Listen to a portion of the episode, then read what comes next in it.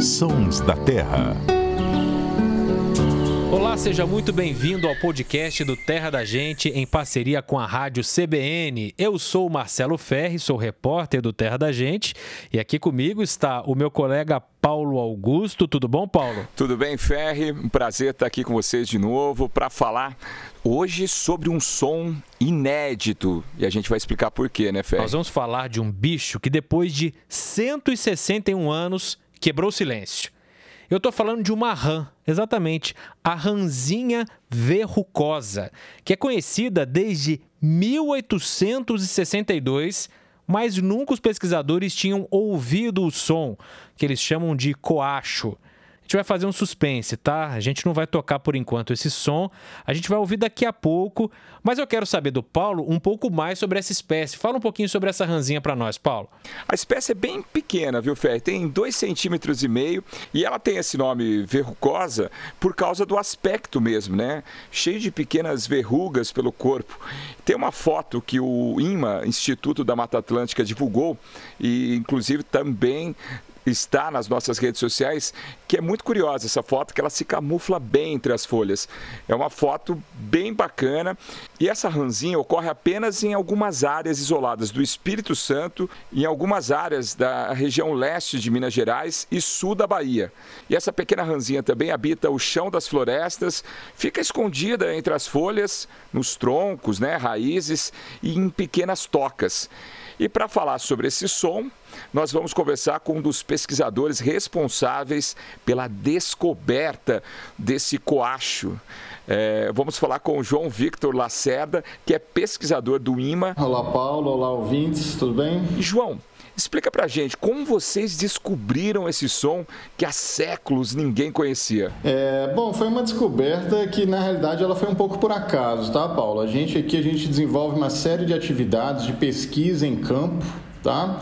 E a gente realizava um monitoramento de espécies ameaçadas em que a gente estava sempre com determinada frequência indo a campo. E numa dessas nossas visitas a gente escutou né, um barulhinho que a gente nunca tinha ouvido antes. Tá? É bastante comum na prática com estudo com anfíbios a gente identificar espécies pelo canto. Poucas pessoas sabem, mas cada espécie tem um canto característico.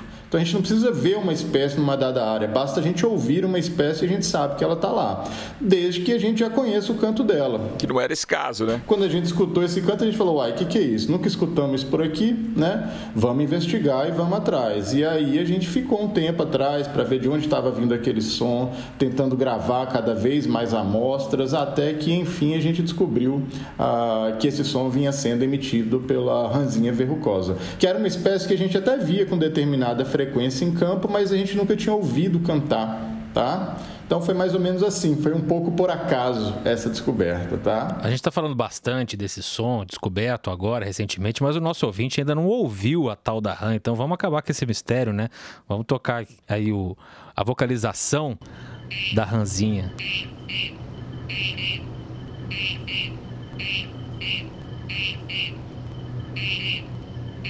É um sonzinho bem discreto, né?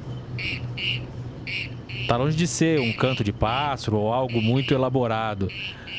Mas entre as ranzinhas ali deve ter seu charme, né, João? Tem seu charme demais. O fato de ter sido uma descoberta inédita, para mim, é o maior charme. E é exatamente isso. É um som bem discreto, bastante discreto. É uma ranzinha muito pequenininha, né? E talvez justamente por ser tão discreto, né? Isso é uma das justificativas, uma das causas de que o canto passou tanto tempo, digamos assim, no anonimato, né? Sem que as pessoas conhecessem. Se fosse um canto muito estridente ou muito melódico, como de algumas aves, eu acho que certamente outros pesquisadores já teriam reportado essa descoberta uh, nos últimos anos. E vocês conseguiram identificar a função desse som, João?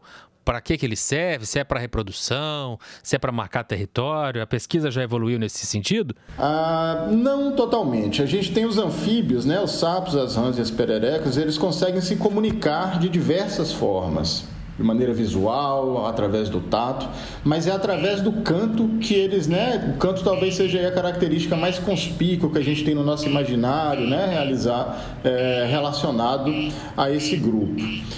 E eles podem se comunicar através do canto para passar diferentes mensagens. Pode ser uma mensagem de reprodução, uma mensagem de combate físico, de briga por território, tá? De defesa, enfim. É... Mas o mais comum, tá? Que a gente chama de canto de anúncio, são os cantos relacionados à atração de fêmea, isso é uma coisa importante, tá? Em 99,9% das espécies, só quem canta é o macho adulto. E normalmente ele faz isso para atrair uma fêmea, tá? Para reprodução ou para avisar para outro macho que aquele território já tem dono, tá? Então a gente acredita que esses cantos que a gente gravou muito provavelmente estejam é, relacionados a esses dois contextos sociais, tá?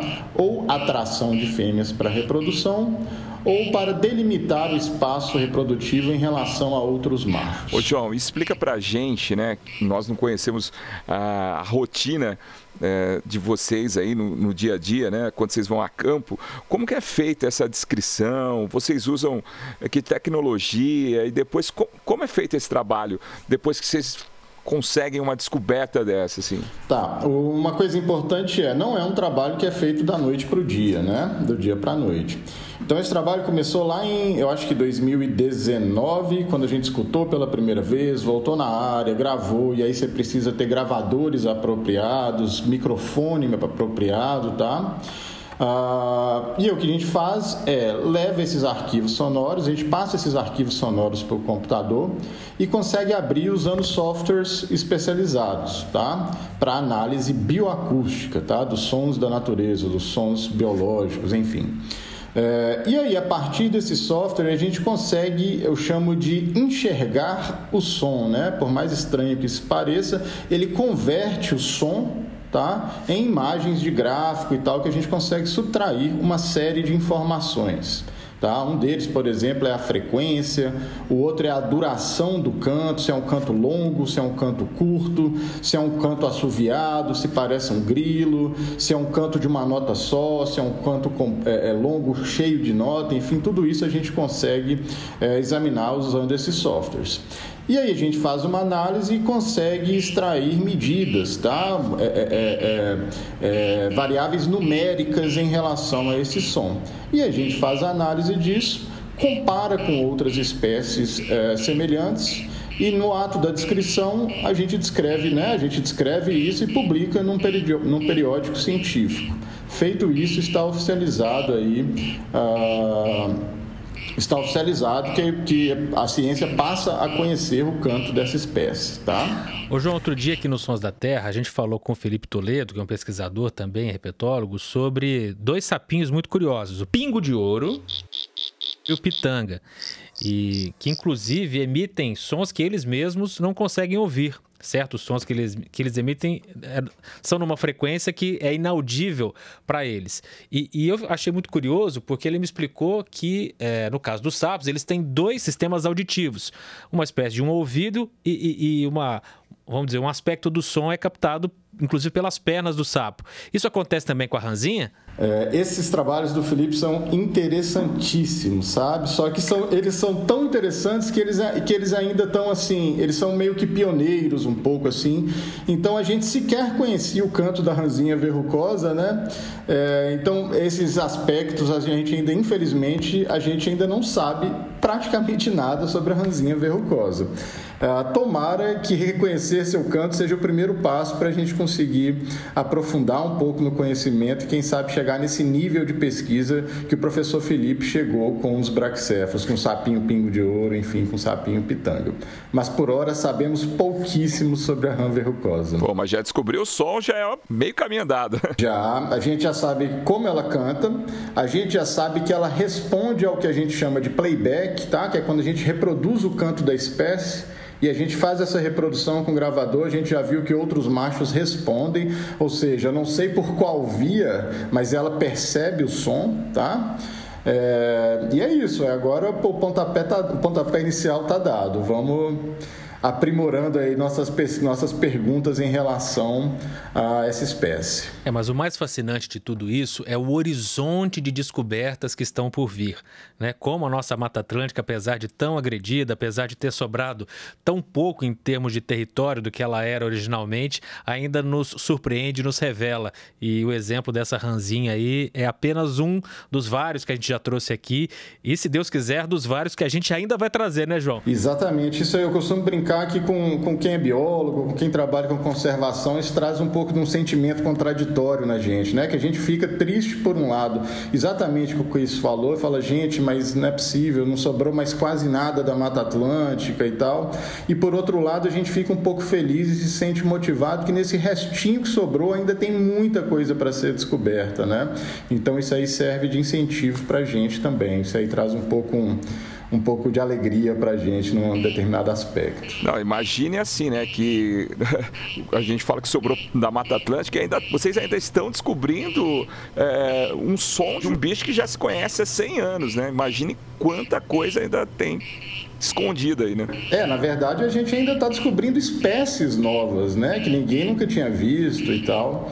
É, ou seja, tem muita coisa para ser descoberta. Eu, eu costumo falar, eu acho isso bastante importante que é, é, para a gente seguir descobrindo essas coisas, contribuindo para a ciência do país, do mundo, para a conservação, o que a gente precisa basicamente é, é pessoas para irem para campo, né? E isso indiretamente a gente precisa de investimento em pesquisa, tá? Investimento em ciência e precisamos que mantenham nossas matas de pé. Porque se derrubarem tudo rápido, aí realmente vai diminuir bastante a possibilidade de descobertas que a gente possa fazer no futuro.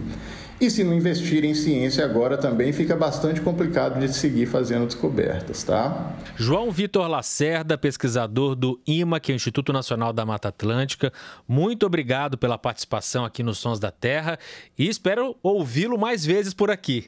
É, precisando, como dizem por aí, tamo junto, tá? Marcelo, Paulo, que agradeço. Só mais uma coisa importante falar, esse trabalho, como eu digo, como eu disse, ele não, ele não se concretiza da noite para o dia, né? Nem só esse trabalho tem cinco autores, eu acho, todo mundo trabalhando bastante. Ou seja, é, eu estou aqui só representando essa equipe de profissionais, tá bom? Obrigado, João. E se você quiser conhecer essa ranzinha verrucosa que a gente acabou de citar aqui, dá um pulinho agora lá no nosso Instagram, o arroba Terra da Gente, tem foto dela lá. É uma ranzinha bem curiosa, discreta, mas curiosa. Se você curtiu esse episódio, quer ouvir outros, quer compartilhar, acesse o terradagente.com.br ou então o seu aplicativo de podcasts preferido. Paulo Augusto, obrigado. Até quinta-feira que vem. Ô Marcelo, pessoal que está em casa é, fica sempre na expectativa. É de será que eles vão colocar uma música que tem a ver com, com bicho?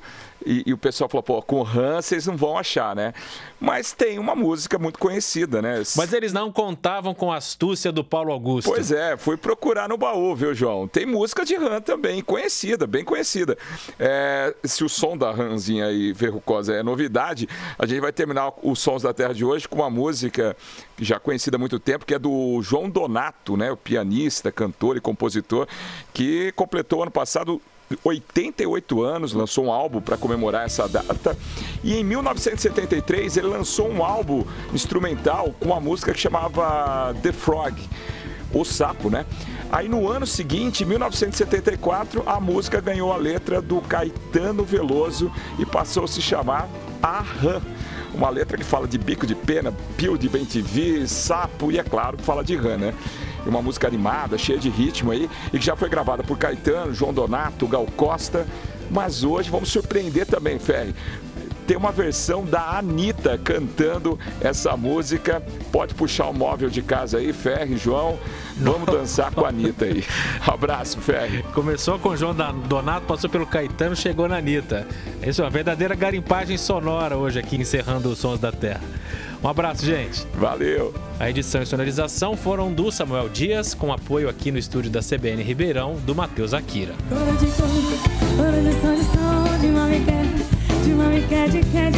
de